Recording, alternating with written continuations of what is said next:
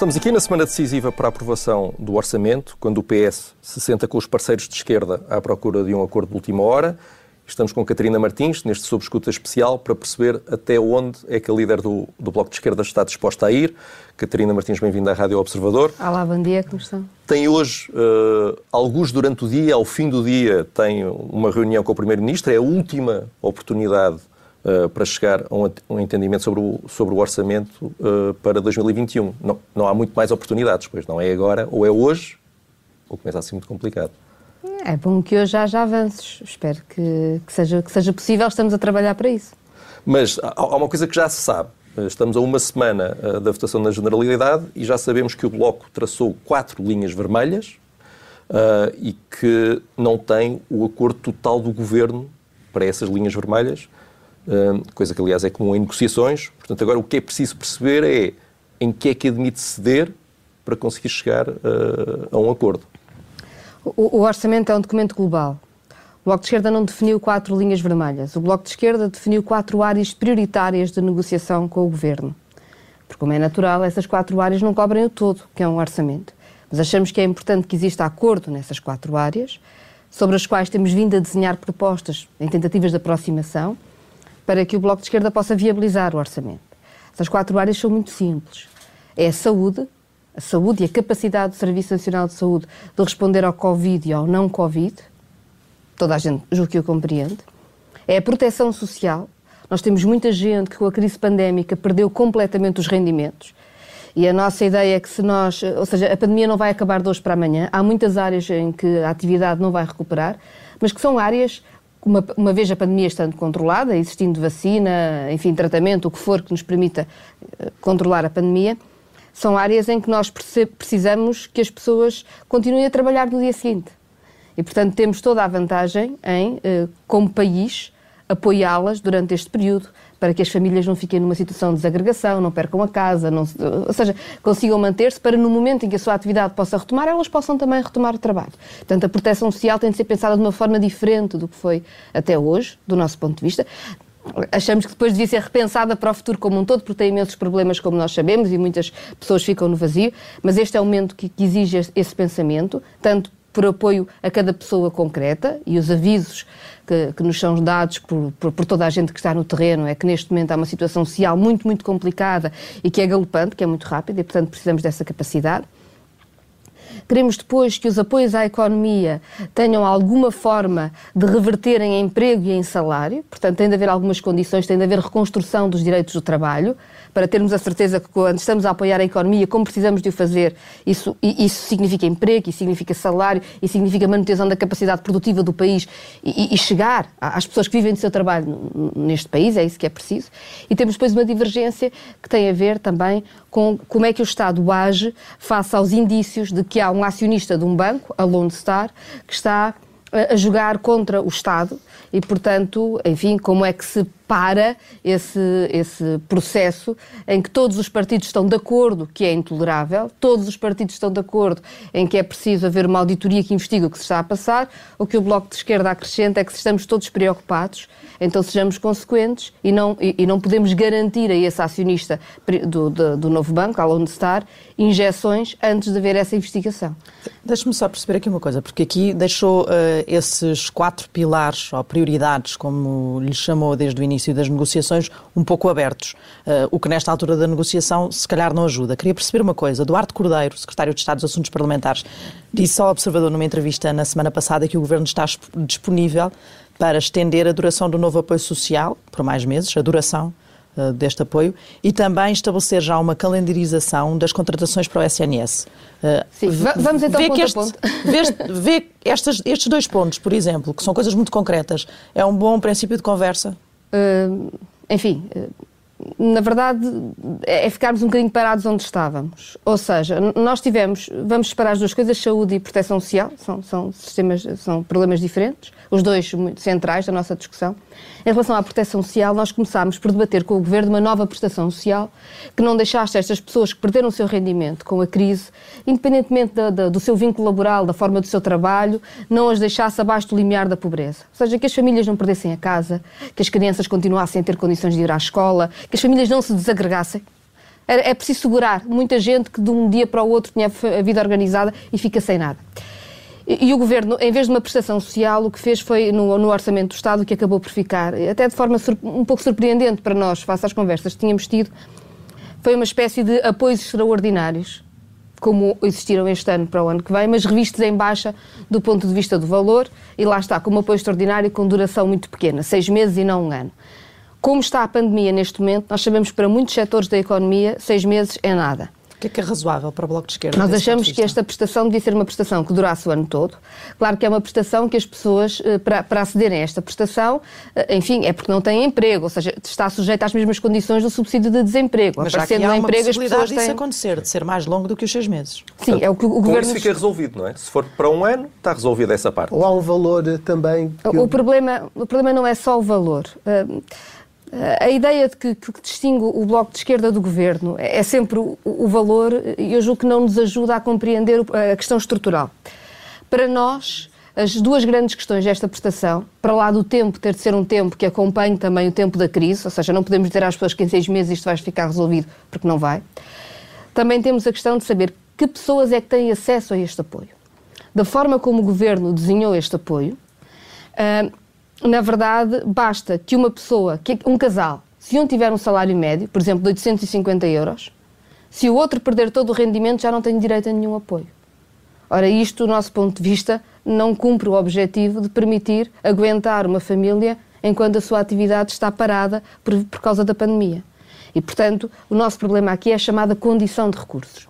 Quando os apoios extraordinários foram desenhados este ano, não tinham condição de recursos, ou seja, não contava o rendimento da família toda, contava a condição de cada trabalhador, certo? E em cada trabalhador, tendo em conta o rendimento que perdeu, ia pedir um apoio ao Estado.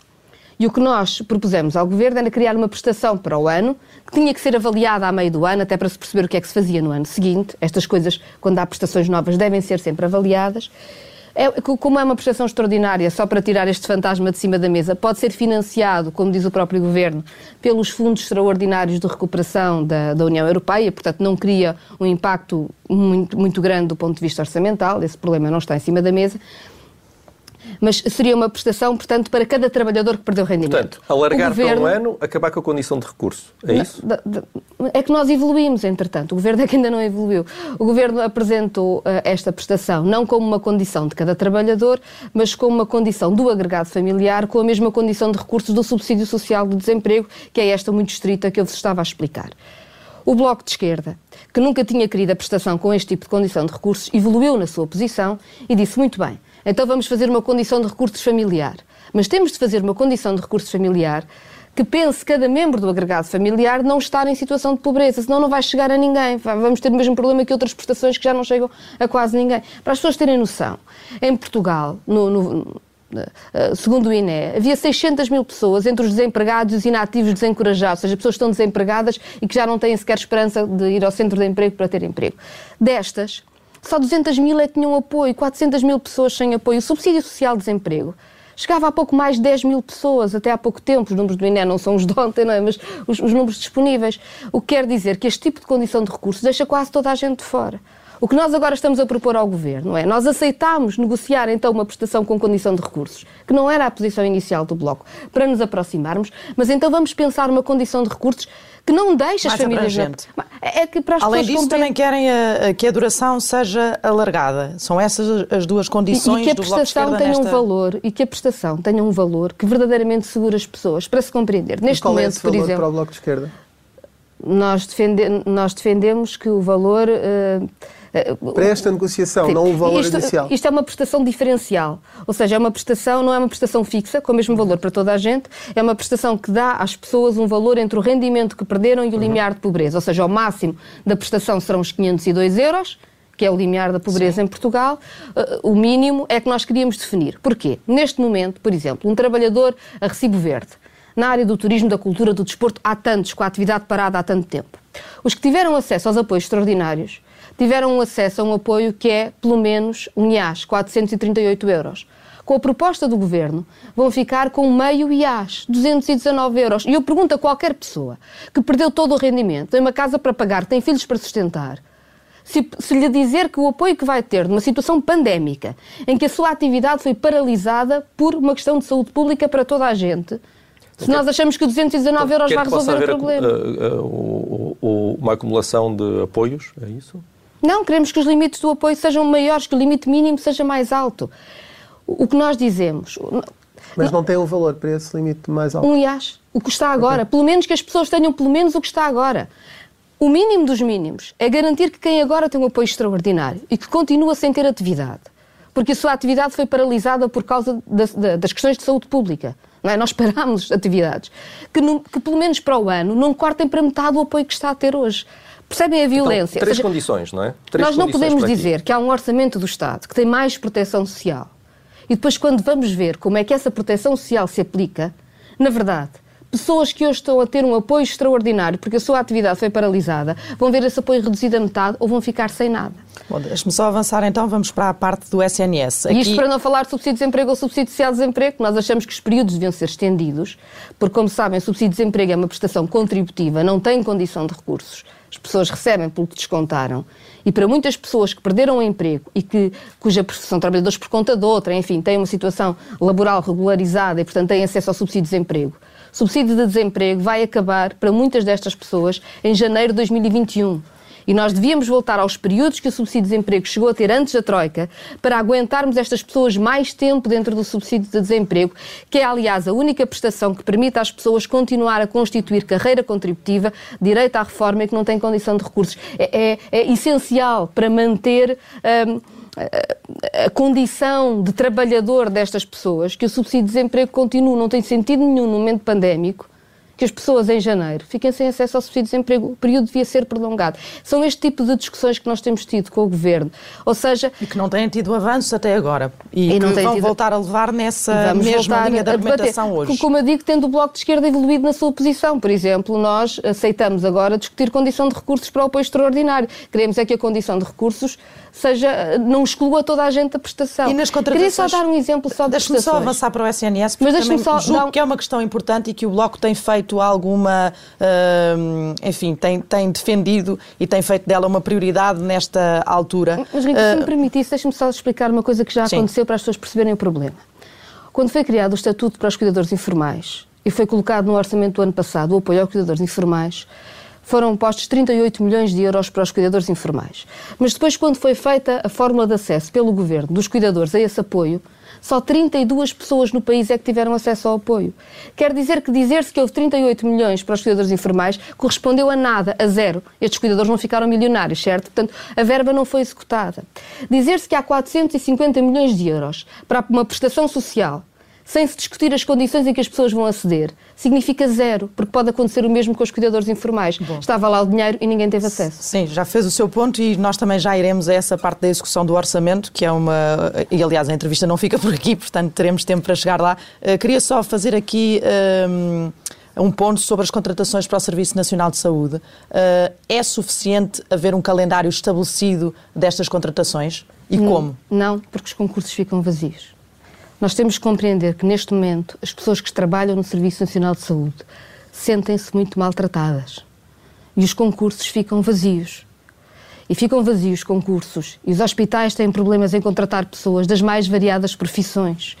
Porque as pessoas. Como é que se resolve, então? As pessoas estão a trabalhar horas a mais, com muito poucas condições, com equipas reduzidas e sem o investimento necessário. Isto tem várias soluções diferentes. Uma, é óbvio, é o investimento, até em equipamentos básicos, porque como não houve investimento e não houve renovação de equipamento desde o tempo da crise financeira, é algo que o Bloco tem vindo a fazer pressão ao longo do tempo. Como sabem, não foi executado no último orçamento mais uma vez, tem de haver investimento. E há depois o problema das equipas. E vamos por partes. Houve um hospital, em Barcelos, que perdeu os seus assistentes operacionais quando abriu um supermercado. Porquê? Por ganhar praticamente o salário mínimo num hospital com a pressão que está a ter o hospital agora, ou ir para um supermercado, preferiram ir para o supermercado. E para nós termos pessoas na saúde que estão lá todos os dias, precisamos de reconhecer que há uma carreira específica nos hospitais, que são os auxiliares, os técnicos auxiliares de saúde, que nunca foi criado e que são considerados assistentes operacionais a ganharem menos do que ganham no supermercado. E nenhum médico, nenhum enfermeiro, nenhum técnico superior faz o seu trabalho numa unidade de saúde se não tiver estes chamados assistentes operacionais e que são fundamentais para a sua Mas vida. E não querem hospitais ir públicos não são sítio. resolver esses problemas de base dos hospitais públicos, que de facto levantam grandes problemas de contratação, como vimos, por exemplo, no Garcia de Horta, por isso simplesmente não conseguia, não conseguia contratar médicos. Vamos aos eles- médicos também. Não, não, não, não, não, o que eu digo é, esse- isso não se vai resolver nem num mês, nem em dois, não é? E, e- e, para já é preciso, é- é preciso chegar a um acordo em relação a isto. Não se vai resolver todos os problemas dos hospitais públicos que impedem, ah, que, que fazem com que os concursos fiquem vazios. Isso não se vai resolver com um passo de magia. Mas há, isso há demora muito se tempo. não é? fazer. Não, demora muito tempo. É preciso coragem política. Nós estamos num momento muito complicado. E os momentos complicados dizem coragem. Eh, Não só é preciso ter a coragem de reconhecer que tem de haver uma carreira nos hospitais, que são a base do funcionamento, que são os auxiliares de saúde. Em vez de os tratar como assistentes operacionais, não lhes dar a formação necessária e depois pagar-lhes salário mínimo ou pouco mais, porque isto tem implicação em toda a equipa, em toda a organização, nas condições que todos têm. Como é preciso dizer que continuar a tentar contratar enfermeiros a contratos de quatro meses, com a carga de trabalho, de responsabilidade, de risco que eles têm todos os dias, é impossível. Eles têm que ter, têm que abrir concursos para vincular enfermeiros. E mais uma vez, os médicos também não funcionam em equipas onde faltam os auxiliares e os enfermeiros. E finalmente para os médicos. O governo faz um recuo neste orçamento do Estado em relação aos médicos que nos parece muito preocupante. Como sabem, a Lei de Bases da Saúde, que é uma nova lei de base em que o Bloco de Esquerda se envolveu muito, para lá da questão das carreiras, que deve ser desenvolvida para todas as carreiras, nomeadamente para, para os auxiliares, tem, tem também uma questão que é a dedicação plena ao SNS, ou seja, compensar as pessoas para se dedicarem plenamente ao Serviço Nacional de Saúde. No Orçamento do Estado para 2020 havia um passo muito pequeno, muito simbólico, mas que começava a dedicação plena. Neste Orçamento do Estado, a dedicação plena nem sequer aparece. E se nós queremos que os médicos estejam no Serviço Nacional de Saúde, temos sim de ter a dedicação plena e de lhes pagar essa dedicação plena, aos médicos como a outros profissionais. E o Governo ter recuado nesse passo que era fundamental para que houvesse incentivos para os médicos estarem no SNS é um erro. Como é um erro, por exemplo, nós não conhecermos ainda uma auditoria às decisões da Ordem dos Médicos sobre a formação de especialistas. Eu tenho muita dificuldade. Ontem estava no Hospital do Algarve. Contaram, por exemplo, que agora há formação especialista de pediatras em hospitais onde não há neonatologia. Quer dizer que há alguns especialistas que não podem ir trabalhar para maternidades e depois há urgências obstétricas, etc., que não, que não têm eh, pediatras com experiência neo- neonatal para est- estarem abertas. Mas, por exemplo, há especialidades que não podem abrir porque o hospital não tem uma biblioteca. A Ordem dos Médicos faz o que apetece e ninguém percebe porquê. E é preciso. O João Semedo, já há anos, fez um projeto precisamente por causa disto porque há médicos que se formam e depois ficam indiferenciados, não têm acesso à especialidade, para que se investigasse os critérios da Ordem dos Médicos sobre a idoneidade formativa. O Governo não tem feito nada sobre isso. Neste momento, há em Portugal já quase mil médicos indiferenciados que deviam ter acesso à especialidade e não têm. E queria só acabar com uma coisa. Me dirão, me dirão que a dedicação plena ou que a especialidade pode custar muito dinheiro ao SNS. Eu chamo a atenção para os números da FNAM. Aquilo que foi gasto em prestadores de serviços, ou seja, em ir contratar a recibo verde por umas horas médicos inferen- diferenciados para o SNS, dava para contratar 4 mil médicos em horário de 40 horas para o SNS. E, portanto, aqui não se trata E de para gastar mais e dinheiro, trata-se de gastar bem o E dinheiro, trata-se de gerir e bem o Serviço Nacional de? Saúde. E dava para lhes pagar durante quanto tempo? É que depois eles ficam, se ficam nos E quadros, os deve-se prestadores de serviços sempre. todos os anos, todos os anos. O SNS tem este gasto com prestadores Seria de mais serviços. barato contratualizar ao privado alguns serviços? Eh, Isso é uma hipótese de resolver o problema? Contratualizar mais com o privado? O contratualizar com o privado deve ser visto em duas perspectivas. Um, quando o SNS não tem resposta, deve contratualizar para ter a resposta. Aliás, o Bloco de Esquerda defendeu, logo no início da pandemia, que houvesse uma requisição dos privados. Houve privados que fecharam, nós tivemos enfermeiros e médicos em layoff no país, foi uma verdadeira vergonha. Deviam ter sido requisitados com regras. Naturalmente, a requisição pressupõe também o pagamento do serviço por um preço justo e, portanto, não haveria nenhum problema e devia acontecer. Uma coisa diferente é o que tem sido feito e é, julgo eu, o discurso que, que, que, que a Ordem dos Médicos e outras ordens têm tido, que é o discurso de considerar normal que o Estado, em vez de ter um plano de investimento e robustecimento do Serviço Nacional de Saúde, vá aumentando sempre as contratualizações com o privado diminuindo a capacidade tecnológica e a capacidade instalada de funcionamento normal no Serviço Nacional de Saúde, em nome de um privado que fica cada vez mais forte com dinheiros públicos. Qual é o problema? É que o privado depois faz o que lhe apetece. E como nós percebemos numa pandemia, nós não podemos ter privados a fazer o que lhe apetece. Precisamos ter um Serviço Nacional de Saúde muito forte, muito capaz. E é este tipo de planeamento estratégico sobre o SNS e também de fixação de critérios claros sobre os comportamentos dos privados que tem faltado ao governo. Que, Eu não acho normal. O que é que os privados fizeram que lhes apetecesse na pandemia e que fosse? Teve dois hospitais dois hospitais, o, SAM, o SAMS e um hospital na Trofa que fecharam. Todos os outros hospitais privados se mobilizaram não, e se, puseram, está à, enganado, se puseram à disposição uh... do governo e, se quisermos alargar isso, se não fossem os laboratórios privados, onde é que nós estaríamos nos testes, por exemplo? Se não fossem as universidades públicas que começaram a fabricar e os institutos públicos começaram a fabricar reagentes não, mas isto para é uma guerra, isto é uma guerra, só estou a dizer que houve uma colaboração. Claro, e essa colaboração tudo, é? deve ter regras. Eu chamo a atenção, por exemplo, que não é só os hospitais e as clínicas que fecharam, foram aquelas que decidiram não fazer urgências, as decidiram cobrar mais aos utentes por EPIs, etc com comportamentos absolutamente loucos, que houve, aliás, várias queixas. O que não tem sentido nenhum é não haver uma estratégia para o SNS ter mais capacidade, achando que se resolve contratualizando aos privados. Porque a saúde é uma condição de democracia e soberania de um país e, portanto, tem de ter um SNS forte. Aliás, nós vemos nos países onde não há um sistema público, gratuito, universal, os enormes problemas de acesso à saúde que isso conduziu. Por outro lado, a relação com os privados deve existir e quando é preciso deve ser contratualizado. Aliás, Portugal contratualiza muito. Como sabem, mais de 30% do orçamento para a saúde do Ministério da Saúde é diretamente para os privados e, portanto, o que não falta é privados a receber dinheiro do Estado em Portugal. Recebem muito. Cuidados continuados é tudo no privado, diálise é tudo no privado, análise é quase tudo no privado e, portanto, nós fazemos imensas coisas com os privados. Os privados recebem muito dinheiro do orçamento do Estado já, mas precisamos de ter regras. Não tem sentido, por exemplo, que a Direção-Geral de Saúde e a, as instituições de saúde possam organizar os hospitais públicos na resposta ao Covid, mas não possam organizar os hospitais privados. Porque os hospitais privados, quando nos aparecem como muito solidários com o país, o que estão a dizer é que querem que o Ministério da Saúde contratualize nos seus termos.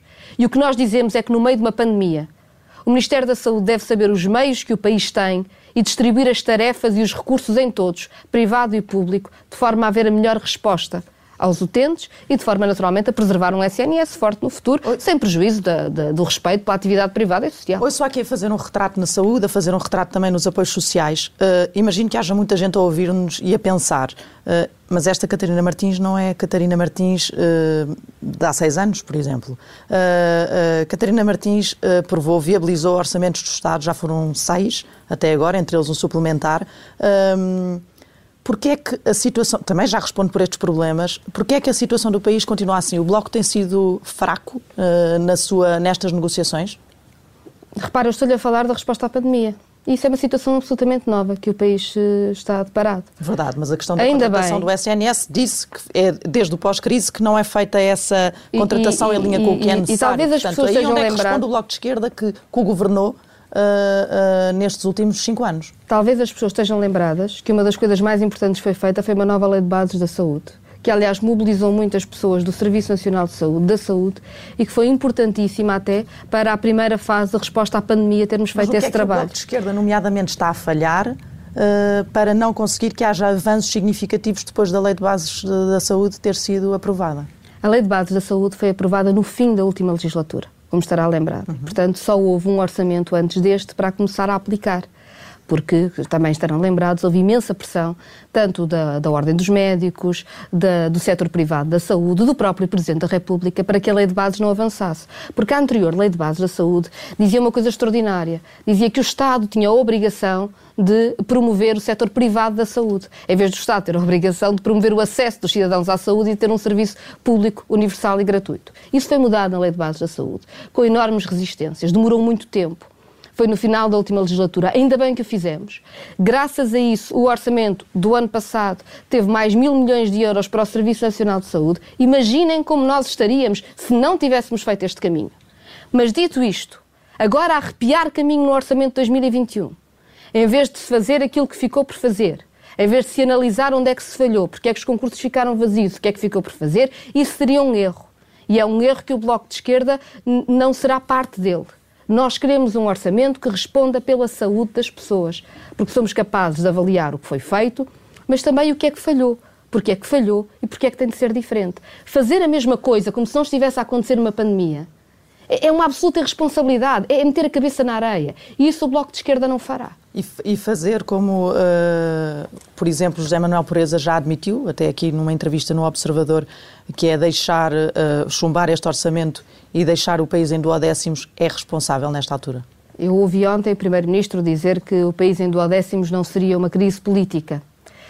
E é verdade. Mas eu espero não é bem. política, é situação económica ou financeira. Mas eu espero bem que o Primeiro-Ministro não queira duodécimos. Porque aquilo que o país precisa é de um orçamento de Estado que responda à crise. E é sobre isso que o Bloco de Esquerda está muito concentrado. Portanto, o Bloco já se arrependeu de ter falado em orçamento em duodécimos?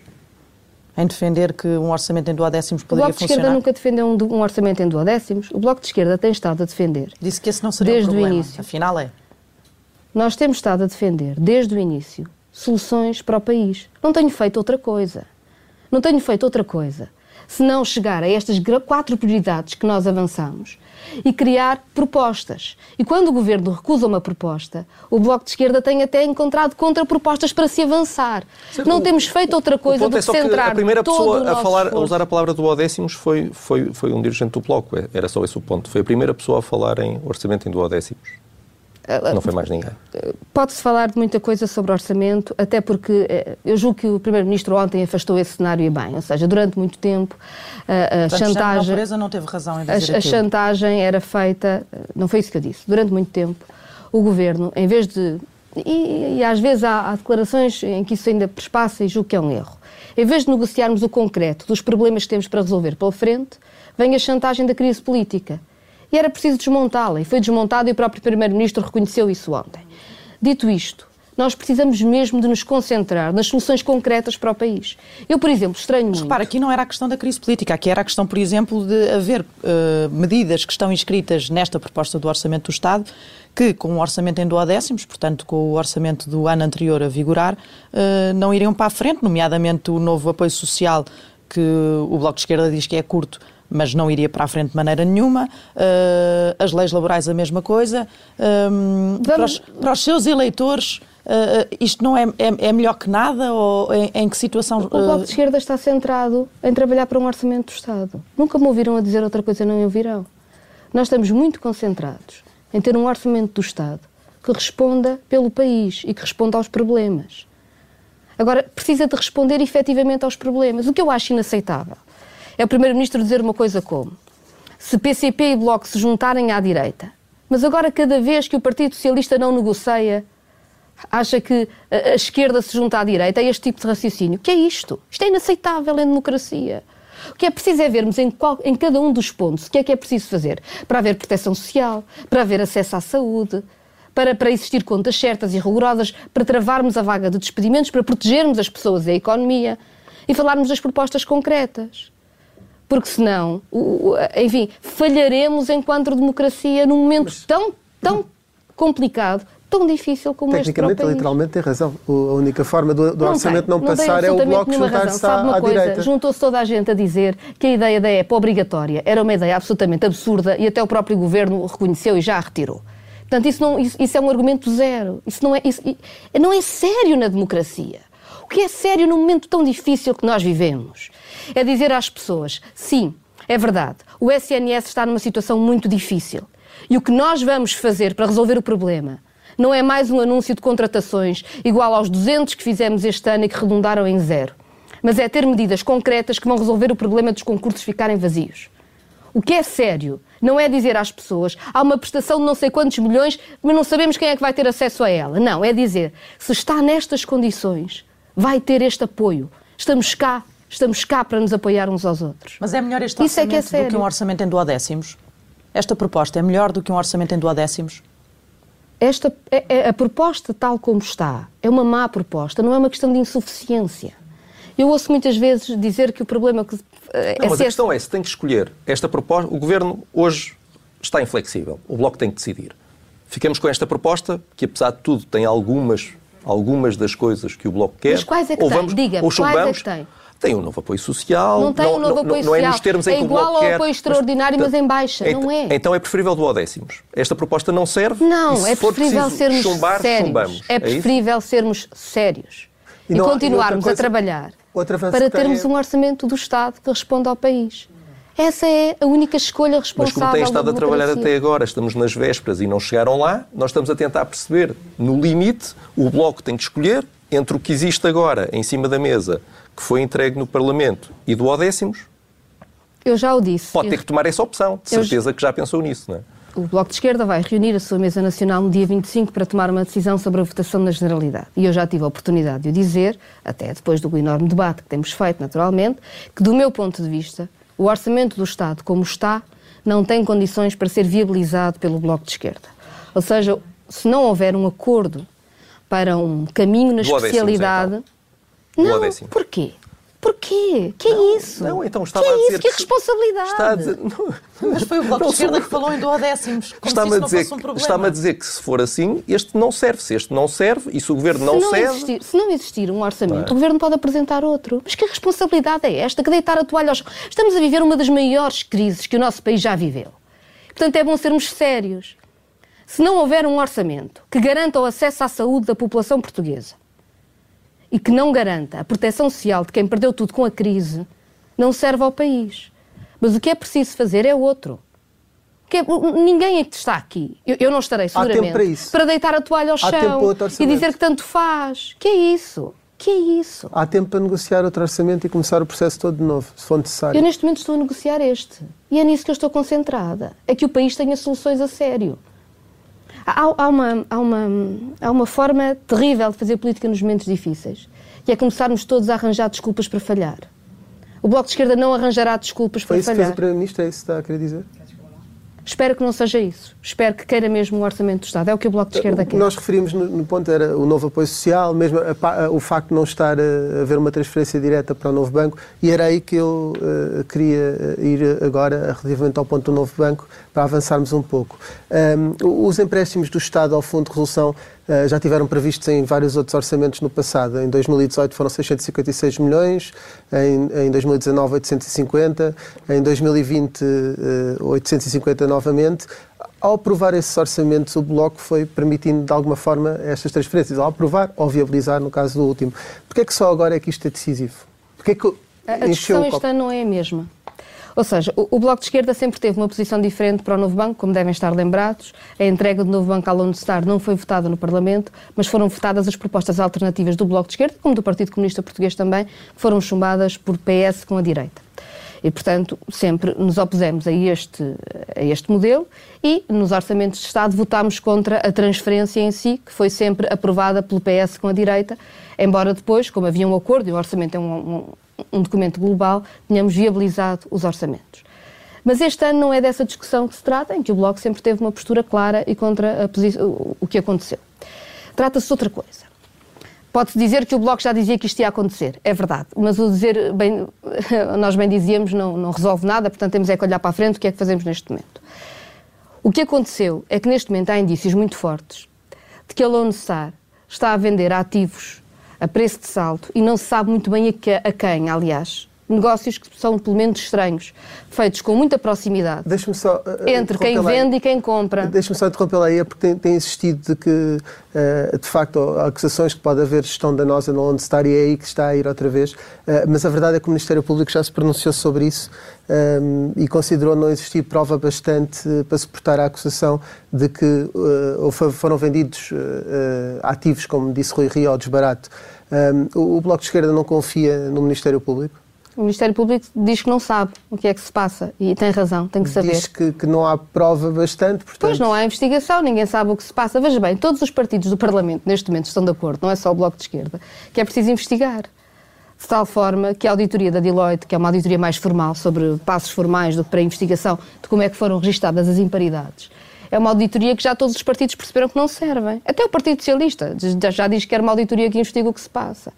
O que não é normal é estarem todos os partidos de acordo, que é preciso investigar. E ao mesmo tempo o orçamento do Estado Mas estar a garantir novos entendeu que pagamentos. Entendeu que não havia eh, indícios para investigar. Atenção. Houve um longo parecer do Ministério Público, do Vice-Procurador-Geral da República, que entendeu que não havia indícios para investigar. Com o que tem. Mas nós sabemos que não é assim e todos os partidos no Parlamento estão de acordo. O, o problema é que o Bloco é consequente mas, com o que mas diz. sabe, sabe, foram apresentar uh, nova documentação ao Ministério Público, provas, têm acesso a alguma prova que tenha escapado ao Vice-Procurador-Geral da República? Com todo o respeito, foram... eu respeito imenso o Ministério Público. Mas se nós entregarmos isto aos tempos do Ministério Público e o Parlamento, entretanto, não fizer nada para saber o que se está a passar, ou o Governo, nós vamos ter pago tudo a Lone Star. A Lone Star já vende o novo banco até pode destruir o novo banco, ir embora e passaram 10 anos e nós ainda não sabemos o que é que se passou. Mas neste caso o e, portanto, o Bloco de Esquerda rápido. quer proteger o interesse público. Mas neste caso o Ministério Público até foi rápido. Houve declarações de Rui Rio, o Primeiro-Ministro pediu um parecer e houve um parecer rapidíssimo do, do, da Procuradoria, do vice, um dos vice-procuradores, dizendo que não, é não havia... Eh, Como é que nós ficamos com tanto terceiro em tão pouco tempo e com tão pouca investigação? Acha que o Ministério Público fez não, um parecer? o Ministério Público o que é que acha estranho? O que é que acha que há aqui? Acha que o Ministério que... Público está, de alguma forma, não está fazem... a olhar para isto de forma independente? Não, acho que foi-lhe foi pedido uma apreciação com os dados que existiam. Não foi preciso, não, não, não, e portanto, com os dados que existiam, o Ministério Público fez o seu trabalho. Agora, todos os partidos, e não foi um trabalho de investigação, foi um parecer. O Ministério Público não investigou absolutamente nada. Porque entendeu que não havia motivos para sermos claros. Não, é, é, porque às vezes até parece que houve uma investigação e alguém concluiu que estava tudo bem. Mas não havia matéria para investigação, foi o que o Ministério Público decidiu. O Bloco de Esquerda vista... não confia no Ministério Público, é isso? É, vamos ser sérios sobre o que tem acontecido com o sistema financeiro em Portugal. Eu confio no Ministério Público, mas ao Ministério Público foi perguntado se face aos mecanismos formais que existem havia algum problema para investigar e face a esses mecanismos não há, porque o sistema financeiro está feito, digamos assim, como um clube de amigos porque as, as, quatro grandes empresas que podem fazer auditorias à banca são as mesmas que fazem os negócios com a banca. E, portanto, do ponto de vista formal, bate sempre tudo certo. Tanto é assim que nós vamos de escândalo financeiro em escândalo financeiro, com os contribuintes sempre a pagar, e anos e anos depois ainda ninguém foi condenado por nada. O que o Bloco de Esquerda propõe é uma coisa tão simples tão razoável. Nós mantemos, claro, a nossa proposta de sempre sobre o sistema financeiro, mas neste momento não estamos a propor que o Governo concorde em tudo com o Bloco sobre o sistema financeiro. Nós estamos a propor é uma coisa muito simples. Se todos os partidos estão de acordo que é preciso investigar e que a Lone Star está muito provavelmente a assaltar o Estado português, então o que nós fazemos é não garantir mais nenhuma injeção sem resultados dessa investigação. Isto é tão simples. Quer uma auditoria do Tribunal de tão Contas. Tão é? sensato. É? Antes, e o que é que o Governo nos está a pedir no Orçamento do Estado? É que o Parlamento se comprometa com uma nova injeção no novo banco antes de resultados da auditoria. Uh, e isto é que não pode acontecer. Ainda agora se queixou do, dos tempos da justiça. Sabe quanto tempo é que demoram as auditorias do, do Tribunal de Contas? Sabe Nós... que vamos ficar anos à espera dessa auditoria do Tribunal de Contas? Não é verdade que as auditorias do Tribunal de Contas demorem anos. Como sabe, uma coisa são as auditorias do Tribunal de Contas, outras são processos judiciais que correm em tribunais. Não vale a pena misturarmos tudo como se fosse tudo Mas a mesma nunca coisa. antes do orçamento, do processo é. do orçamento está concluído. E depois? Parece-me claro. Mas não é fundamental? Para não, decidir. Eh, não, não é fundamental. Quando foi preciso, encontraram-se mecanismos pós. Não tem sentido nenhum. É o Parlamento comprometer-se antes com uma solução, antes de investigar. Se depois for preciso. O, o Bloco e de Esquerda. continua a haver um comprometimento, mas não há nenhuma transferência uh, para o novo banco. Uh, neste Orçamento de Estado, tal como o Bloco tinha exigido, mas existe, parece existe. Mas eu, então, já lá vou. Só para dizer o seguinte, o Bloco de Esquerda também apresentou uma alternativa para o dia seguinte a esta auditoria. Mas nós não estamos a pedir ao Governo que se comprometa com a nossa solução já no orçamento. Estamos a pedir ao Governo é que, pelo menos, não comprometa mais injeções sem investigar.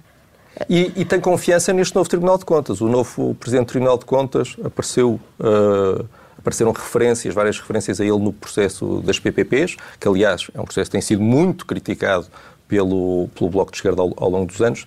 Tem confiança, já percebemos que nos parceiros do Ministério Público não tanto, no, no, novo Tribunal de Contas tem confiança na auditoria. Far-me ao favor de não colocar na minha boca palavras que eu não disse. O que eu digo é que o Ministério Público não fez uma investigação, o que fez foi um parecer com os dados que tinha.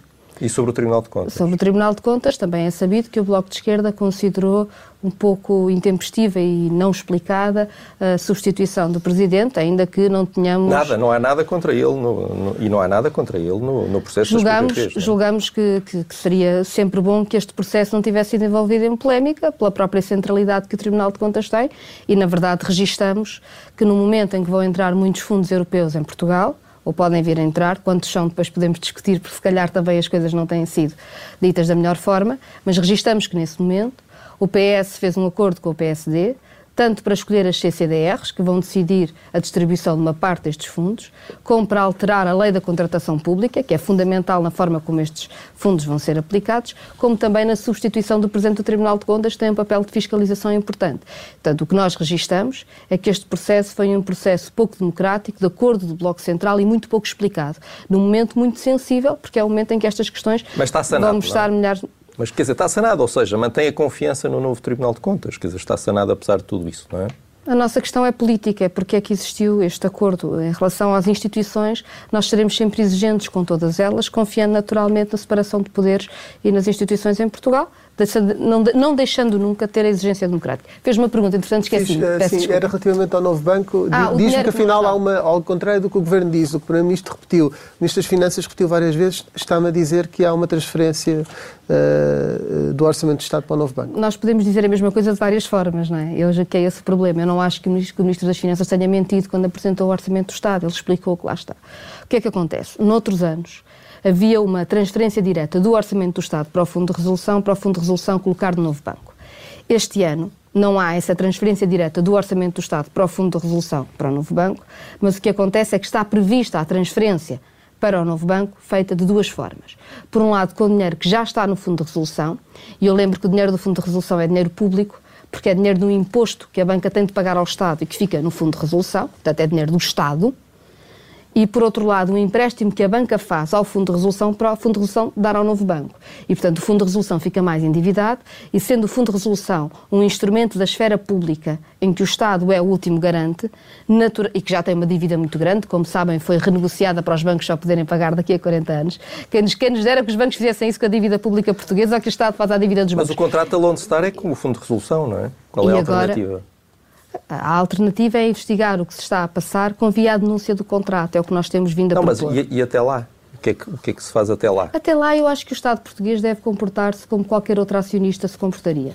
O Estado português tem 25% do novo banco, a Lone Star tem 75%, e eu julgo que quando um acionista tem indícios fortes de que está a ser prejudicado, não continua a fazer pagamentos antes de investigar. Portanto, quer rasgar o contrato ou desrespeitar o contrato? Não, é, querem... é a solução. Eu peço imensa desculpa porque é quando o Estado português quer contas certas, está a desrespeitar contratos. Imagino que nós os dois fazemos um contrato de qualquer coisa. E imagino que esse contrato, nós temos os dois uma empresa que diz que, que vai ter que me pagar X e vê que eu estou a lesar a empresa todos os dias a obrigá-la a pagar mais. Mas tem que me pagar sempre, eu começo a investigar para acabar com isso. Mas enquanto não Porquê é que o Estado português tem de perder sempre? Mas é o que nós queremos. É uma entidade. Está-me a dar razão. Há, tem ainda cumprir, bem. Tem que cumprir o contrato, certo? Não, tem que investigar. De boa fé. Tem, tem, de investigar, de boa, tem de investigar de boa fé, tem de investigar. Foi um enorme erro, um enorme erro o, o, Estado português não ter administrador de novo banco. Aliás, todo o negócio foi um enorme erro, mas esse, desde logo, o Estado português não ter capacidade de estar presente na administração foi um enorme erro. Mas está-me a dar razão. O que nós, nós temos uma visão para o que deve ser a solução para o banco para o dia seguinte, que é muito diferente da do Governo. O que nós queremos no Orçamento do Estado não é necessariamente chegar a acordo com o Partido Socialista sobre essa solução para o novo banco. Toda a gente sabe, aliás, que o Lone Star não vai ficar e que o novo banco vai precisar de uma solução, portanto andamos todos mais ou menos a fazer de conta que não vemos o problema e o Bloco recusa-se a fazer de conta que não vê um problema. Mas, Mas o que nós estamos a tentar. É a nacionalização, continua a ser. O que nós estamos a. Tinha sido mais barata se tivesse sido quando Mas nós propusemos. A ser agora, a ver? Ou, ou continua nós, a ideia de. Nós tememos que não haja. A, a não haja, a entrar. Enfim, pode entrar a banca privada ou pode ficar do Estado. O novo banco vai precisar de uma solução. É um banco, como sabem, com grande impacto na economia portuguesa e, portanto, terá sempre que ter uma solução. Nós propomos as soluções que custam menos ao erário público, por um lado, e dão mais instrumentos estratégicos ao Estado português na economia, por outro. Mas, neste momento, nós não estamos a pedir ao Partido Socialista uma convergência integral das nossas posições sobre a banca. O que estamos a pedir para o Orçamento do Estado é que não se comprometa mais dinheiro antes de uma auditoria que investigue o que se está a passar. É tão Portanto, simples já se reduz a isso, neste momento. Já não querem mais do que isto. Uma auditoria que o Estado se comprometa é o, com uma auditoria é nós, antes de qualquer... É o, que nós propus, é o que nós temos vindo a propor. Nós propusemos, para além disso, uma solução de futuro para o novo banco. Porque achamos que estas soluções devem preparar. O Estado português põe-se constantemente na posição de fazer de conta que não vê o problema na, na, banca para depois ficar com as soluções mais caras e que prejudicam mais a economia portuguesa. E, portanto, o Bloco de Esquerda, ao mesmo tempo que apresenta uma solução para o orçamento, apresentou também uma solução para o dia seguinte. Uh, Deixe-nos passar aqui para outro assunto que é o da TAP, porque o Bloco de Esquerda tem avançado sempre com a ideia de nacionalizar empresas quando as uh, situações ficam mais complicadas. No caso da TAP, uh, a solução que o Governo encontrou foi já quase uma nacionalização. Um, quatro meses depois do Governo tomar conta da empresa, ainda não há uma equipa de gestão definitiva, há 1.600 despedimentos e o Estado a pensar gastar pelo menos 1.700 milhões de euros uh, na empresa. Acha que o controle da TAP pelo Governo está a correr bem? Ponto número um. O Bloco de Esquerda não defende a nacionalização de empresas em dificuldade. O Bloco de Esquerda defende que empresas estratégicas para a economia portuguesa devem ser públicas. Ponto número um. E defende que quando o Estado entra com muito dinheiro público numa empresa, deve ter controle sobre o que a empresa faz. É, julgo que é diferente, mas é bom não fazermos assim, caricaturas das posições, não fica estranho. É no por isso, da TAP, é por isso que nós sempre fomos contra a privatização essa, da TAP, essa, porque a TAP é uma empresa estratégica. A TAP é uma empresa estratégica, não devia ser privatizada, devia ser pública, sempre o dissemos. Na verdade, a empresa, quando foi privatizada, e depois, como sabem, com a solução que o Partido Socialista encontrou de entrar com capital público, mas deixar a gestão na mesma entrega ao privado, ao Nilman, a TAP fez uma série de negócios ruinosos. A TAP abriu uma série de rotas para sítios onde era muito importante para outros negócios do Nilman e Porque negócios de compras de aviões. Muito lucrativa, quando tinha Não, nunca foi. Pública. Sabe, uma empresa aérea em Portugal nunca será muito lucrativa se fizer serviço público. Nunca será muito lucrativo servir as comunidades portuguesas espalhadas pelo mundo ou servir regiões autónomas que são arquipélagos. E ainda assim temos de Mas fazer. a gestão foi boa? É Mesmo isso não sendo lucrativa, a gestão foi boa? Não, tivemos sempre críticas à gestão. E, portanto, o que dizemos é que os últimos anos foram particularmente ruinosos, nomeadamente na escolha de rotas. Porquê é que é isto importante?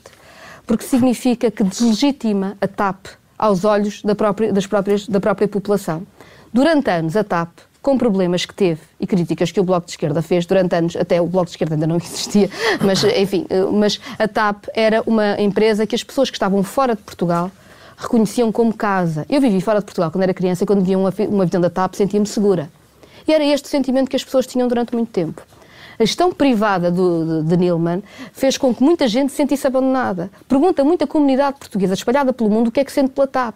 Mas sente abandono. Gestão, a minha pergunta é se esta gestão resolveu a situação. Não, um agora, esta a repetir. Não, eh, foi, foi péssimo, mas estava a dizer, legitimou, e agora temos um problema. A TAP, neste momento, não precisava de continuar a ser tratada como uma, uma empresa aérea regional da Europa à espera que venha uma grande empresa comprá-la.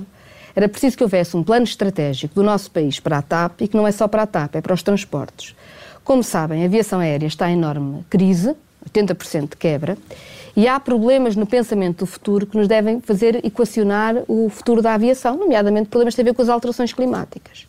Isso quer dizer, do nosso ponto de vista, que devia haver uma grande reflexão estratégica sobre os transportes, para saber o que é que se faz a este setor, mais do que desatar a despedir, com a seguinte consciência. As competências específicas que têm os trabalhadores da TAP, em muitas áreas, são extraordinárias. E despedi-los é perder essa capacidade instalada no país. Ao contrário, um plano estratégico para os transportes, que pensasse não só as nossas necessidades de transporte aéreo, mas também as necessidades de reconversão, em diálogo naturalmente com os trabalhadores, eram muito importantes. E eu julgo que era esse o trabalho que devia estar a ser feito. Pensar qual é a dimensão que a TAP terá no futuro. Portanto, transformar a TAP e... numa espécie de Air France. Está, está a falar de, de uma crítica velada aí ao, à gestão, uh, pensou até do ministro Pedro Nuno Santos. Eu tento não fazer nada velado, tenho estado a, okay. a falar sim, muito francamente quando, convosco, é, se me permitem. Sim, sim. Não é despedir, mas não disse diretamente, porque quem está a despedir também, quem está a liderar o processo, acaba por ser o Governo. E há aqui uma frase que é, não podemos manter emprego que depois não tem trabalho. Quem disse esta frase foi o ministro Pedro Nuno Santos sobre a TAP. Se esta frase é válida para uma empresa controlada pelo Estado, porquê é que não é válida para uma empresa privada? Em primeiro lugar, nós não subscrevemos essa forma de olhar para a TAP. Como digo, naturalmente o transporte aéreo irá encolher, julgamos nós no futuro, até por questões de alterações climáticas, mas não irá encolher a capacidade nos transportes e, nomeadamente, a necessidade que nós temos de pessoas com o conhecimento específico que há na TAP. E, portanto, o que precisamos é de um programa estratégico para os transportes que inclua essa dimensão. Em segundo lugar, naturalmente, o Bloco de Esquerda nunca propôs, pura e simplesmente, que nenhuma empresa pudesse despedir, porque isso não é, não é possível. O que nós dizemos é que, num momento de crise, pode haver regras especiais. Pode haver regras especiais que dividam no tecido económico o esforço coletivo enorme que todos temos de fazer para aguentar esta crise. E a quem é que se pode pedir uma. Assim como o Estado tem que criar proteção social especial, Também as empresas têm capacidade. Seja porque têm muita capacidade financeira e têm lucros ao longo do ano, seja porque estão a ter apoios do Estado. Neste período particular, durante o próximo ano, devem assumir a responsabilidade solidária que nós todos assumimos de manter emprego e salário. É disso que estamos a falar. Não é de uma medida que proíbe despedimentos para todo sempre em todas as empresas. É dizer, onde há lucros, onde há capacidade, pedir essa parte do esforço coletivo que estamos a fazer para responder a esta crise. E onde um há apoios públicos também. Há condições para fazer um acordo para o resto da legislatura sobre essas questões laborais, neste momento? Eu, por exemplo, tenho muita dificuldade em perceber porque é que o Governo não aceita uma medida que, não sendo exatamente esta, é muito importante para que despedir não seja a solução mais fácil e barata. Como sabem, no tempo de Passo Escolha e Paulo Portas, as compensações por despedimento passaram a ser por 12 dias por cada ano de trabalho e o equivalente para a caducidade dos contratos a prazo. Uma das o Partido que Socialista, do tempo da O Partido Socialista sempre foi contra esta medida, votou contra esta medida. Porque é que agora, no momento em que nós precisamos que o despedimento não seja, o, uh, digamos assim, o mais fácil para as empresas, porque é que o, o, o Partido Socialista não é coerente com o que sempre defendeu e faz com que o despedimento passe a ter mais compensação, que é para as empresas terem de pensar duas vezes quando despedem e para os trabalhadores despedidos mas, mas não ficarem tão sem nada nesse há, momento. Há aí um ponto. O Bloco não entende porque é que o Governo não entende. Ontem ouvimos o Primeiro-Ministro dizer que também não entende porque é que o Bloco não aprova isto. Nós vemos durante dias e dias e dias o Bloco a ser permanentemente uh, maltratado pelo Governo ou pelo PS. Uh, eh, desvalorizam a importância do Bloco. Temos uma conferência de imprensa em que a acusam uh, de mentira, houve oito vezes uma referência à palavra mentira. Hoje vai encontrar-se com o Primeiro-Ministro. A, a, vossa relação já está completamente deteriorada uh, com, com tudo isto a que nós assistimos todos os dias, publicamente? A nossa relação foi sempre pautada pela parte do Bloco de Esquerda, pela necessidade de encontrar soluções para o país. E eu bem sei que há momentos em que há declarações mais destemperadas, que eu acho que quem as profere até depois já se arrepende delas, e a atuação do governo mostra isso, não é? E há outros momentos em que há mais cabeça fria. Eu acho que é bom existir mais cabeça fria ponderação nestes momentos, mas na verdade as, as tensões existiram sempre uh, e uh, o que é preciso é saber o que é que importa. Para mim, e para mim o que importa bastava um aperto de mãos, é porque o Bloco não é de confiança, não há essa relação de confiança mútua. Repara, o Bloco de Esquerda nunca mudou um sentido de voto depois de ter feito um acordo com o Governo sobre uma matéria tão fundamental como a matéria orçamental. E eu acho isso importante. Então, e não fará disto desta, esta vez, desta vez também? Não mudará o sentido de voto entre a generalidade e a votação final? Nós vamos ter hoje reunião com, com o Governo, o Bloco terá a sua reunião de direção. Mas eu acho que é muito importante. Peço só que responda Sim, diretamente. Mas, mas eu, eu entre uma que, votação eu acho e outra, que é muito o importante. Bloco não vai mudar de posição, eu acho que é, é muito, isso? Não, a especialidade de um orçamento é sempre um momento para melhorar um orçamento. Mas acabou de fazer essa crítica ao mas, PCP, portanto queria perceber mas, se o Bloco na verdade, vai ser diferente. nós nunca fomos para uma especialidade sem termos um acordo suficiente com o Governo em matérias essenciais da especialidade para garantirmos que não havia propriamente surpresas entre um momento e outro, ainda que pudesse haver divergências, ainda que pudesse haver tensões. Eu acho que essa é a forma mais correta, porque é aquela que permite previsibilidade para todos e é aquela que permite que o país, do ponto de vista institucional e do diálogo com a sua população, esteja mais defendido. Há pouco não respondeu diretamente também a uma pergunta que eu gostava muito de ouvir, se há acordo, ou há condições ou não para haver um acordo de legislatura em matérias laborais. O Partido Socialista recusou esse acordo, infelizmente. Nós propusemos-lo em 2019, logo Estou após a, agora, a legislatura. Já foi posto um documento em cima da mesa. O, o Partido, é diferente? O, o, Partido Socialista continua a recusar-se a alterar a legislação laboral e, portanto, desse ponto de vista, não foi nada posto em cima da mesa. Mas foi posto um documento que o Bloco não aceita, é isso? O Partido Socialista não pôs em cima da mesa nenhum documento com alteração da lei laboral. Veja bem, uma moratória sobre a caducidade da contratação coletiva é algo que já foi feito noutros momentos de crise. Não teve nenhum efeito na degradação dos salários médios e das condições e direitos dos trabalhadores em Portugal, que aliás continuaram a degradar-se ao longo dos anos. Não é uma alteração da lei. O Partido Socialista não abre a porta a tornar o princípio de tratamento mais favorável como uma regra, como já foi no passado, ainda que pudesse ter algumas exceções, como, enfim, se achasse necessário. O Partido Socialista não abriu a porta a nenhuma alteração laboral há acordos que temos feito e que nós valorizamos. E valorizamos no caminho que foi feito. Nomeadamente o reforço de poder de fiscalização da autoridade para as condições de trabalho, que é central e que é muito importante. Portanto, não há condições para haver um Mas acordo de legislatura. Só para percebermos aqui muito concretamente. O Partido Socialista. Isso vai ser falado no o resto, do, do, o resto desta semana, provavelmente, depois desta reunião. Não há condições para haver esse acordo. O, o Bloco de Esquerda propôs esse acordo, o Partido Socialista recusou esse acordo em 2019. Não. E depois, eh, na altura do orçamento suplementar, propusemos que a resposta, em vez de ser uma resposta de emergência, e nós aceitámos essa resposta de emergência porque o país precisava dela, tivesse logo algumas medidas estruturais também. E pela segunda vez o Partido Socialista recusou. Portanto, isto tem sido um bocadinho a história das recusas Mas do Partido Socialista. Reuniões, o Primeiro-Ministro propôs um acordo escrito esquerda... e o Bloco também falou nisso. Um acordo escrito paralelo até ao acordo do Orçamento do Estado para o resto da legislatura, com questões laborais e não só. Uma espécie de um, de um acordo plurianual. Uh, isso está em não, cima da mesa ou não? Julgo que há um equívoco. Okay. O, o que acontece, como sabem, é que o orçamento do Estado não tem necessariamente as matérias laborais. Mas também é verdade que as matérias laborais são essenciais para perceber como é que o orçamento do Estado é aplicado na prática.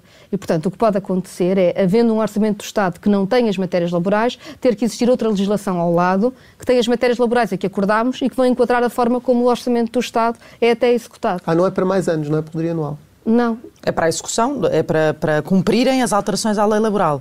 É um compromisso Sim, político mas na verdade não existe porque o Partido Socialista, como digo, não aceitou até agora nenhuma alteração à lei laboral, o que aliás contrasta com o que está a ser feito em outros países e contrasta até com as declarações do Primeiro-Ministro, que disse, e muito bem, eu subscreveria todas as palavras da Organização Internacional do Trabalho no início da pandemia, como a precariedade e as condições de trabalho são essenciais e como é essencial proteger os trabalhadores e reconstruir os seus direitos, porque essa precariedade causou tanta crise social no meio da pandemia. Então, uh, temos cinco minutos. Portanto, agora, muito rapidamente, só algumas perguntas extra-orçamento, para isto não ser só orçamento. Tem a app Stay Away Covid instalada já no seu telemóvel ou não? Não. E não planeia ter? Uh, uh, eu tenho um enorme respeito por quem desenvolveu a app, mas quem desenvolveu a app explicou desde o início as suas limitações. A app só funciona em smartphones com determinada capacidade, com um sistema operativo muito recente e com bastante memória precisa depois que seja gerado um código pelos, pelos, pelos médicos que estão a acompanhar, tem de ser introduzido. E como sabem, nós não temos equipas de saúde pública neste momento para seguir os rastreamentos. E, portanto, ainda que a ideia seja bondosa, voluntariosa, interessante, não tem capacidade de aplicação, como aliás o próprio Governo acaba por reconhecer. por uma questão de princípio enfim, tenho, tenho respeito pelo, pelo, que está a ser feito e pelo esforço que está a ser feito, mas uh, estamos muito longe de ter uma solução. E diga uma coisa, até porque houve esta. Uh... Peço só desculpa, eu, eu, temo até que, eu temo até que o debate sobre a app seja uma boa forma de nós não estarmos a fazer o outro debate, que é quando nós estamos com 2 mil novos infectados por dia e não temos equipas de saúde pública para fazer o rastreamento. E digo-lhe uma coisa: sem equipas de saúde pública para fazer o rastreamento, também não há médicos para gerar os códigos para se pôr na app. E, portanto, é tudo um bocadinho inútil, não é? Portanto, temos que nos centrar no essencial. Faltam-nos equipas. É uma cortina de fumo do governo para desviar as atenções. Não sei se é cortina de fumo. Chama a atenção Sim. é que sem pessoas no terreno, sem, sem médicos, sem técnicos de saúde pública, sem médicos no terreno para acompanhar a quantidade de infectados, a EP vê-se incapaz. E a culpa não é de quem fez a EP, que fez o seu trabalho. Só que a app não funciona sem o resto. Desde que acabaram as reuniões do IFARMED, sente-se informada sobre o que se passa uh, no terreno e sobre a evolução da situação uh, da epidemia em Portugal? O Bloco de Esquerda propôs que fosse possível o, o, Parlamento continuar a ter acesso aos relatórios das entidades que estavam nas reuniões e eles têm sido enviados. E julgo que temos, eh, eu, eu devo dizer que estou muito grata às pessoas destas instituições que têm tido a generosidade, e ainda que não haja sessões formais, de partilharem dados eh, e de fazer reuniões sempre que nós solicitamos. E está suficientemente informada, então? Sente-se suficientemente informada? eu acho que ninguém se sente suficientemente informado por duas razões. Por um lado, porque esta pandemia é naturalmente algo de novo e em todo o mundo sentimos que há que quem nos dera saber como, como isto tudo vai ser para planear melhor. Por outro lado, eh, o professor Constantino Saclarito chamou a atenção para isto, eu julgo que é muito importante. Falta em Portugal uma comissão de acompanhamento técnico e científico não, não que venha dar cada uma aos seus dados ao poder político, ou que seja ouvida no momento, mas que vá fazendo trabalho multidisciplinar ao longo do tempo de acompanhamento da pandemia para irmos cruzando essa, mais dados, saber o que está a passar, o que está a passar do bloco que já, que já, conhecemos. Essa uh, proposta tem... não é do Bloco, essa proposta não. é do professor Constantino Saclarides, que é diretor-geral de saúde. Que o, Bloco, que o Bloco apadrinhou. E, e que eh, teve a generosidade de reunir connosco, juntamente com outros especialistas da área, e que de facto faz todo o sentido, e eu chamo a atenção que boa parte de outros países têm neste momento estas comissões e Portugal não tem. Não tem. Se estas comissões resolvem todo o problema da novidade e da gravidade da crise que estamos a, ultrapassar, a, a viver, claro que não resolve mas que ajuda, eu julgo que ajudaria muito. Uh, não, não, temos mais tempo, só mesmo em 30 segundos. Há eleições no domingo uh, nos Açores. O Bloco admite fazer parte de um governo uh, de coligação com o PS ou, em alternativa, fazer uma espécie de uma geringonça com todos os partidos que afasta o PS do poder nos Açores? Essa segunda alternativa é absurda. Alguém está a ver o, Bloco de Esquerda a fazer uma aliança com a direita, para seja o que for. Isso não então existe. Então admite, admite juntar-se, ajudar o PS, se for caso disso? O, o Partido Socialista, essa é uma matéria em que respeitamos muito o Bloco dos Açores, o António Lima e a sua equipa têm feito um grande trabalho. Uh, na verdade, o Partido Socialista nos Açores é muito, tem, não tem tido qualquer vontade de diálogo à esquerda, como sabem, as poucas medidas foram aprovadas com a esquerda nunca foram efetivadas, uh, uh, os, os, apoios às empresas são dados e podem ser todos os trabalhadores precários, quer dizer, não há mínimos, existe um, uma enorme chantagem, tanto sobre os trabalhadores, uh, no apoio social, mesmo nas empresas para ter licenciamento, muita chantagem política, muita dificuldade de, das pessoas afirmarem livremente aquilo que pensa na construção da democracia. Os Açores têm há mais de duas décadas uma maioria absoluta do Partido Socialista e são a região do país com mais pobreza e com mais abandono escolar precoce. E por isso as diferenças que nós temos com o Partido Socialista são muitas. O Bloco de Esquerda acho que tem sido a oposição mais presente, mais consistente nos Açores e acho que os açorianos e as açorianas reconhecem esse trabalho. Catarina Martins, obrigado. Vamos ficar à espera das reuniões de logo à noite para percebermos se temos orçamento ou não e até breve. Obrigada.